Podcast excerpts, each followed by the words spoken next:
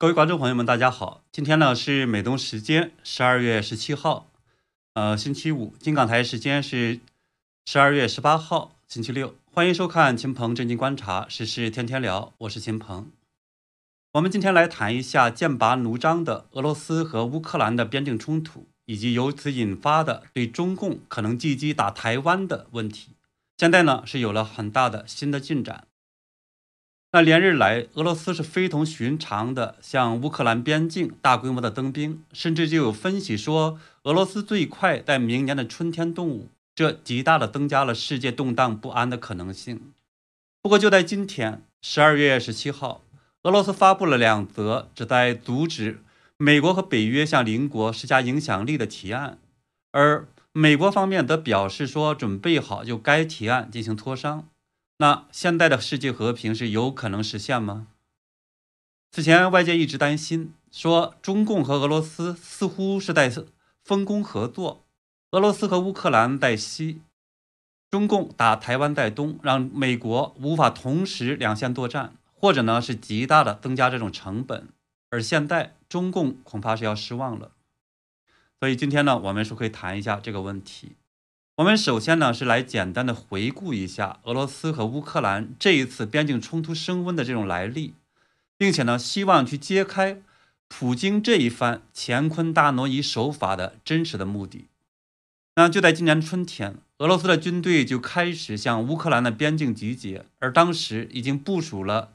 是四万一千多官兵，而在同时是在克里米亚地区是部署了四万两千人。当时就引起了世界的恐慌，担心呢乌克兰再度爆发内战，重演之前的俄罗斯吞并克里米亚的那一幕。当然，两国呢为什么就是会有冲突呢？这里边是有民族的因素，也跟苏联时期乌克兰经历了苏共的迫害是有关系的。乌克兰和俄罗斯都是南东南斯东斯拉夫民族的国家，在语言、历史和文化上是密切的相关。在苏联一九九一年的解体之前，乌克兰一直是苏联的一部分。但是在苏联的统治下，乌克兰就经历了两场是巨大的历史浩劫。一场是斯大林时期的大饥荒，当时呢是苏联正在推行社会主义改造，要在乌克兰搞这种集体主义农庄，就把原来的这土地呢是从呃地主农民这个手里边去抢走，所以呢当到了这种顽强的抵抗。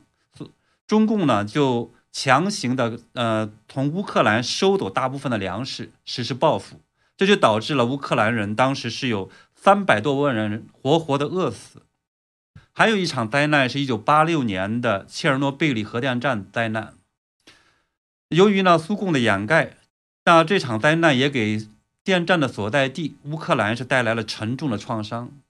所以呢，就是乌克兰的社会一直是对。呃，俄罗斯呢，是实际上是苏联的，他是抱有这种怨念。那么我们也知道，说俄罗斯是继承了苏共解体之后的大部分的资产，所以这实际上呢是这种灾难的这样的一种原因，也是现代两国冲突，包括之前的克里米亚冲突的这两个因素，就是民族因素，以及呢原来的这种苏联时期的这样的一些这种历史的因素。当然。大半年过去了，我们看到呢，就是战争并没有像之前预期的说可能是在二零二一年打响，但是到了十一月底，我们再次看到呢，俄罗斯是在乌克兰的边境是再度大幅的增兵。当时的乌克兰的军事情报部门主管就对一家的这个情报军事媒体说，俄罗斯军队呢是在呃俄罗斯边在边境上呢，俄乌边境上集结了是超过九点二万人。并且呢，计划是在十明年的一月底、二月初，这之前呢是发起战争，这就让世界的紧张呢，世世界的这种紧张神经再一次的这种紧绷起来。那随后呢，俄罗斯政府呢当然是驳斥说这是在散布恐怖、挑起事端，还说呢俄罗斯方面是无意是威胁任何人。他说呢有权按照自己的想法去部署军队。呃，到了十一月二十六号，乌克兰的总统，呃，泽连斯基他就对媒体的记者就说呢，是他们获得了一份这种录音显示，有人是计划在十二月一号或者是二号在乌克兰是发动政变，而这一计划受到呢俄罗斯方面以及呢一个乌克兰兰的这种富豪的支持。当然，当天呢我们也看到是克里姆林宫他就做出了回应，驳斥这种说法。他说呢俄罗斯呢与这种无关，也从来不干这种事情。当然呢，如果大家有印象，就会联想到说之前克里米亚的这种往事。俄罗斯方面呢，实际上是先发动一些亲俄的势力，挑起了反叛，然后是俄罗斯趁虚而入，占领了克里米亚。所以呢，这样的一个教训在前，那么西方社会当然就不会置若罔闻。美国和北约就表态说，他们会采取措施。十一月十六号，就是美国的总统是拜登，他就提到尽可能会和这个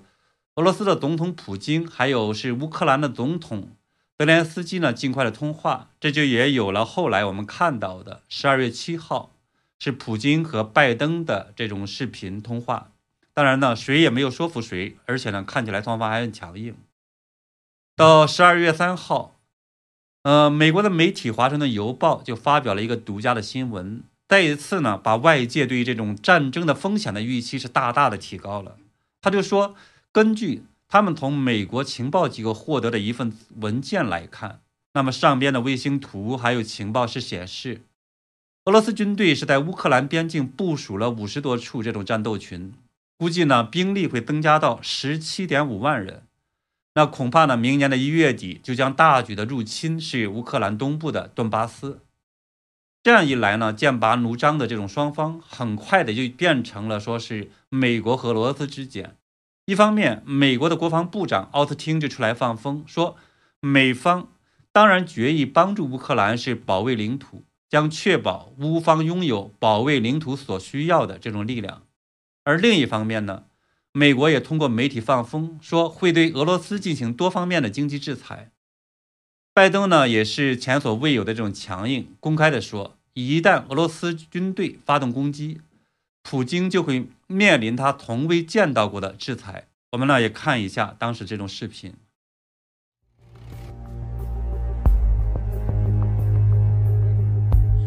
I've made it absolutely clear to President Putin, it's the last thing I'll say, that if he moves on Ukraine, the economic consequences for his economy are going to be devastating. Devastating.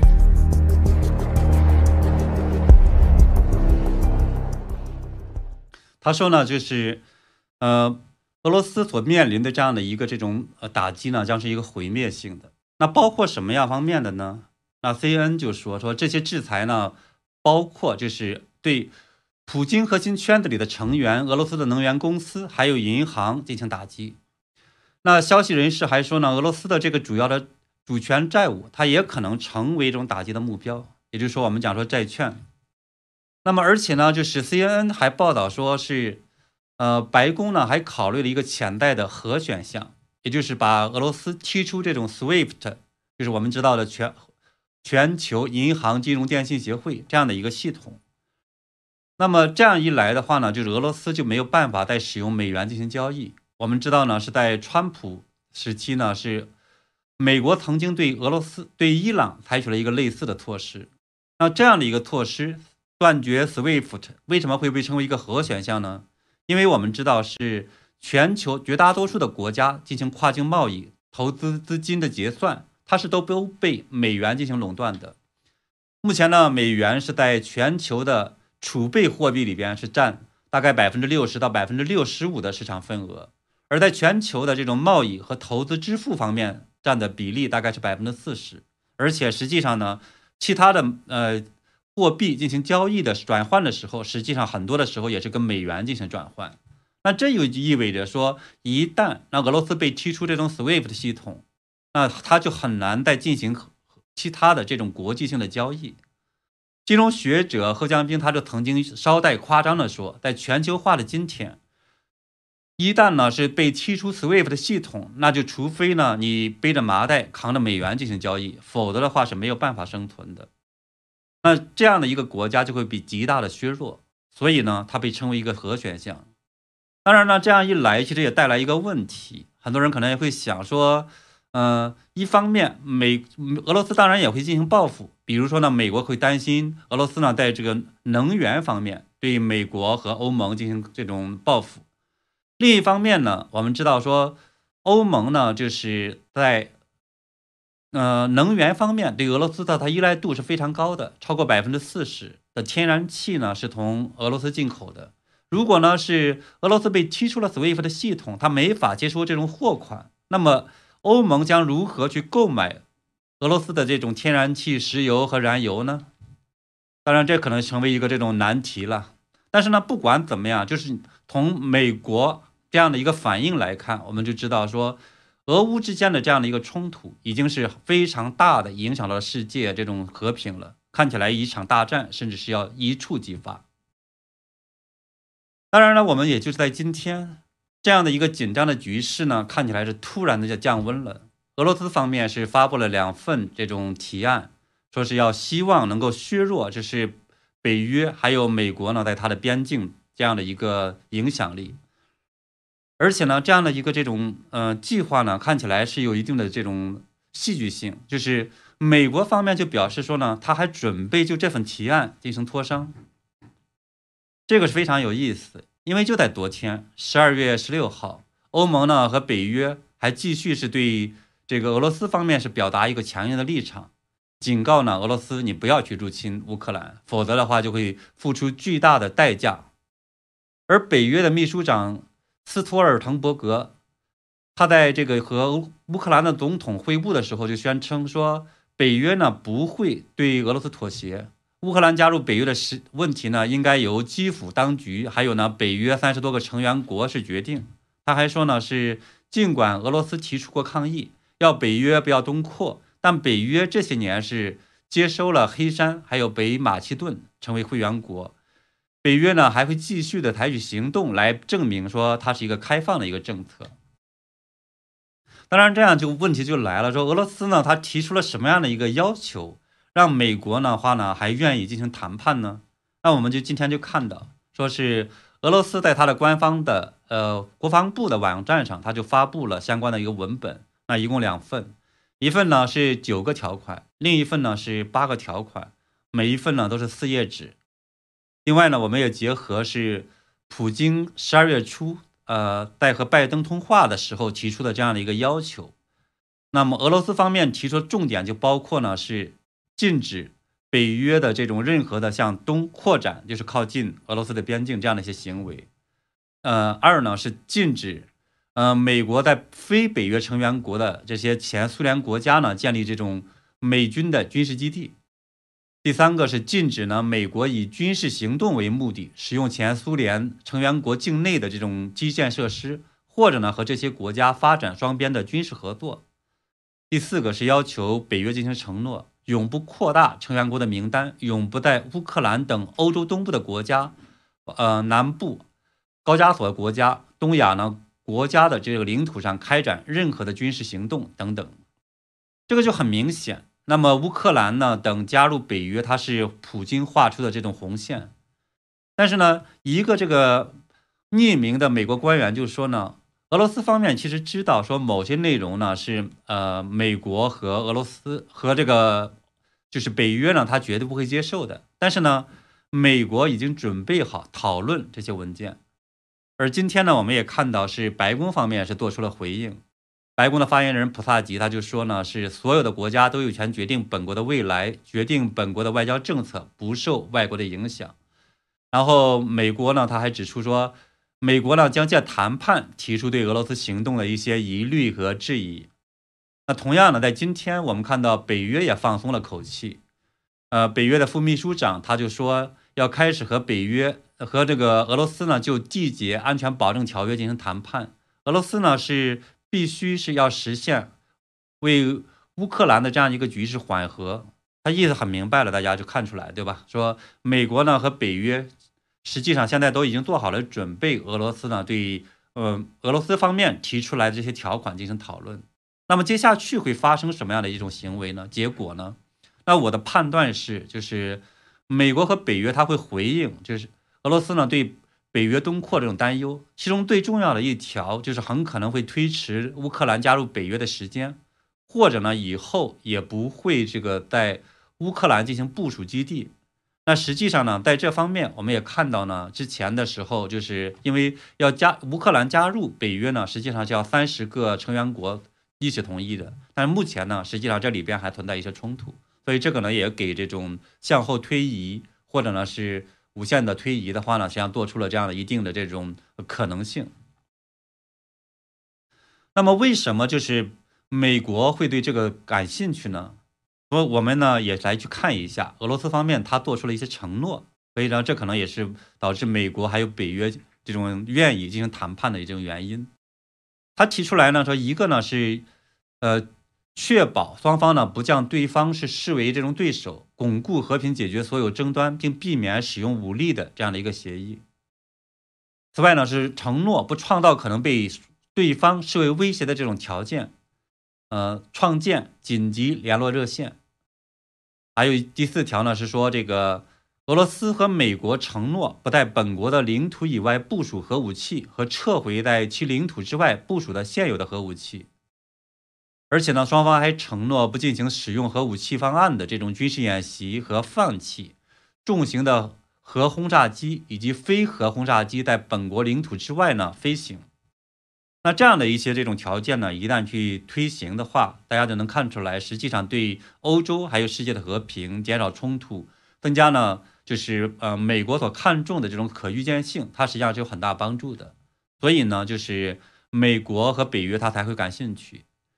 那也就会像呃之前呢对媒体透风的那个美国的匿名官员说的那样的，说如果呢侵略乌克兰的事件再次爆发，将产生巨大的后果。而且呢，代价将非常高昂，所以呢，这是呃美国和北约他们可能对这个事件感兴趣的一个这种原因。现在呢，也在向着这样的一个可能会达成一定的这样的协议这么个方向再去迈进。当然，大家就注意到了，说这样一来呢，就是可以在可以预见的未来，俄罗斯和乌克兰之间，它也许还会有一些小规模的冲突。那就像现在一样，这个战争呢持续了八年。也就是说，但呢，现在实际上是一个代理人之间的这样的一个战争，但是大规模的两国之间之间的开战，或者呢是卷入欧洲的其他国家的这种冲突的可能性，基本上是消失了。那么，欧洲的和平未来是可期的。那么，这个之前我们就看到了，说当时有人就分析说呢，中共他可能利用俄罗斯和乌克兰发生冲突的这个时机，在东线去打台湾。这样一来呢，美国就没有办法。同时是打两场战争，这样就极大的增加了台湾的这样一个风险。所以呢，我们也就可以看到，说这样一来，如果说呃双方能够从达成一些协议，那中共方面毫无疑问就会大大的失望了。那不管呢是所谓的就是俄罗斯会制造的这样一个千古难逢的战中良机，还是呢说借机会中共进行这种浑水摸鱼，都会进行落空。当然，在我来看呢，就是。我们讲说这种样一个分析呢，实际上呢，一开始中共就不该有这样的一个想法，因为呢是太傻太天真了。那为什么呢？就是这里边其实有一个非常重要的因素，也是一个非常重要的一个判断。我们在过去的节目中呢，实际上也是呃进行过一定的这种分析，那就是呢，普京从来没有真正的把中共当做盟友，就是说，特别是在一些中共视为关键核心问核心利益的这样的一些问题上。普京呢一直在和中共唱不同的调子，我们呢今天就来盘点一下。那其中是在中美贸易战中啊，普京是当着习近平这种中共官员的这种面就说，当时他说，呃，当两只老虎在山中打架的时候，聪明的猴子坐着看如何结束。那实际上就是说他会坐山观虎斗，看着中共的倒霉，他绝对不管。那么另一次呢是在。呃，南海的南中国海问题上，那么俄罗斯呢不仅仅不理睬中共的这种九段线的主张，不承认呢这个地方是中共的领土，而且呢，俄罗斯的国家的石油公司还帮助印尼和越南是开采石油。在中共呢非常看重的台湾问题上，普京呢也两次和呃习近平和中共唱反调，他说呢中共不需要动用武力。靠经济实力就可以和平实现了，这其实是把这个非常难踢的一个球呢，踢给了这个足球的爱好者，这个习近平，对吧？那在“一带一路”上呢，我们也看到俄罗斯从来没有这个附和过中共的这样的一种这种倡议，或者是加入相关的这样的一个主张。那么，在中共和印度发生边境冲突的这个关键时刻，我们也看到前几天是普京访问印度，那像。和印度呢出售了导弹的防御系统 S 四零零，还有 S 四五零零，是强调呢和印度全面发展是特惠战略伙伴关系。那这一系列的举动，其实是传递了一个非常清晰的信信号。普京呢不希望强大的中国共产党的这样的一个政权成为呢俄罗斯的威胁，他也不希望呢中共在全球取代这个俄罗斯的位置，所以呢。他绝对不会在中共面临着世界围堵的这样的一种呃良机，这样的一个时刻呢，出面替中共去顶雷，把世界的注意力还有压力转移过去。所以呢，所谓的中俄是战略协作伙伴关系，还有呢是中共所声称的说是不是盟友呢胜似盟友，它不过呢是中共我们讲说疾病乱投医。为了和世界对抗，为了实现中共的这样一个野心，同时呢，是在全中国国内向中国民众去宣示呢自己不那么孤单，还有呢是一个这种大国的这种领袖去来帮助中共，然后呢甚至去参加冬奥会等等呢这样的一种宣传，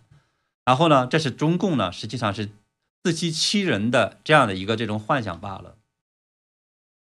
所以说到这里呢，我们其实可能也对那个问题也就明白了。那么，俄罗斯是在乌克兰的边境大幅的增兵，制造一种可能发生战争的这样一种气氛。那也许呢，本来就是普京的这样一步棋，通过这种施压，让北约和这个美国接受俄罗斯方面长期以来的一种担心，就是他们担心呢是，呃，北约东扩对俄罗斯造成这种呃安全的影响。那么俄罗斯呢想趁机去。重新构建欧洲的这样的一个安全的格局，所以呢，整体来看，这个从来也不是某些人所幻想的什么是俄罗斯呢要和中共是进行东西线来进行夹击，而且呢，两国也从来不是什么盟友。啊，当然呢，我们今天的分析呢就是这样子，我们谈到了就是在呃俄罗斯在向呃。乌克兰进行增兵的时候，那么不断的施压，然后呢，让外界看起来发生战争的时候，那么就在今天，呃，这个温度呢是突然间的降温。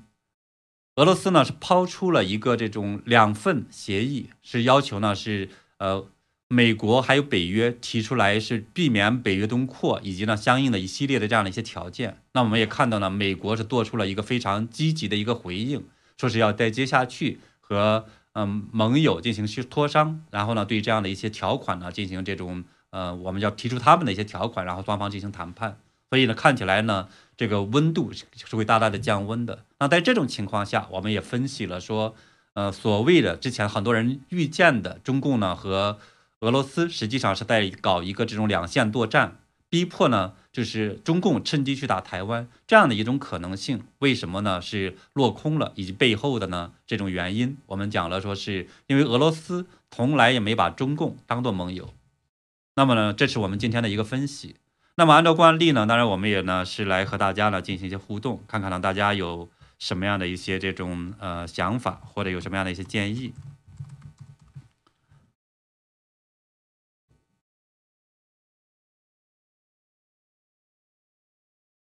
嗯，当然，网友呢是歪院呢，就说中共呢是他要面子呢，要面子要资本，当然是说是是不要，嗯，然后呢是疯子，对，所以呢说实际上呢，中共在和俄罗斯关系上对外的宣传也好，或者如何鼓动大家是两国这种关系一起呢是去吓唬其他的国家，包括吓唬中国老百姓，其实呢这实际上一种一厢情愿了。俄罗斯方面、普京方面从来是没把这个中共。是当做一个盟友，而且呢是耍的中共是团团转，所以在这方面的话，实际上中共的这些领导实际上是斗不过这种呃我们讲说老奸巨猾也好，或者是呃这种呃普京的，所以呢这实际上是这个我们的一个分析。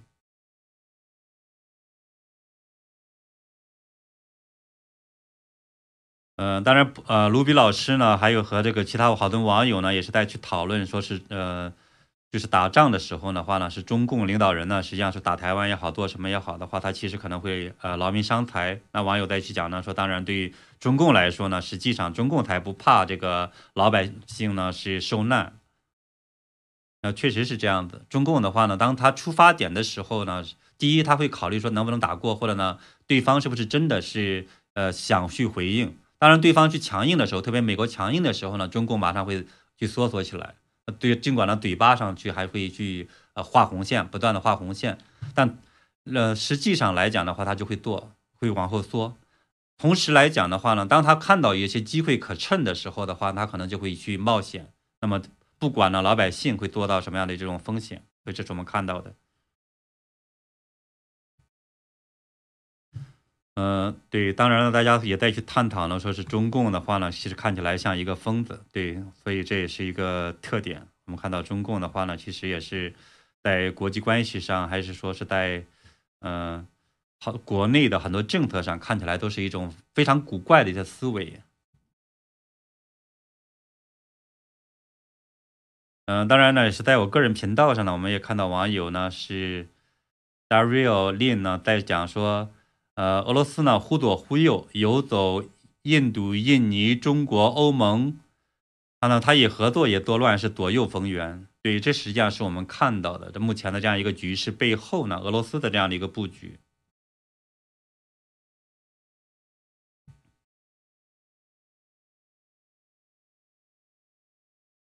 对，嗯，藤原佳等呢在说，俄罗斯就是两面人的典型，表面握手呢，背后下毒手。他实际上是指这个。俄罗斯对中共这边的话呢，是呃背后使刀子，对吧？捅刀子。对，那好呢，就是嗯，今天呢，我们就跟大家的这样互动，呃，是到这里呢，非常感谢大家的收看。我们呢是祝大家是周末愉快，那我们下周见。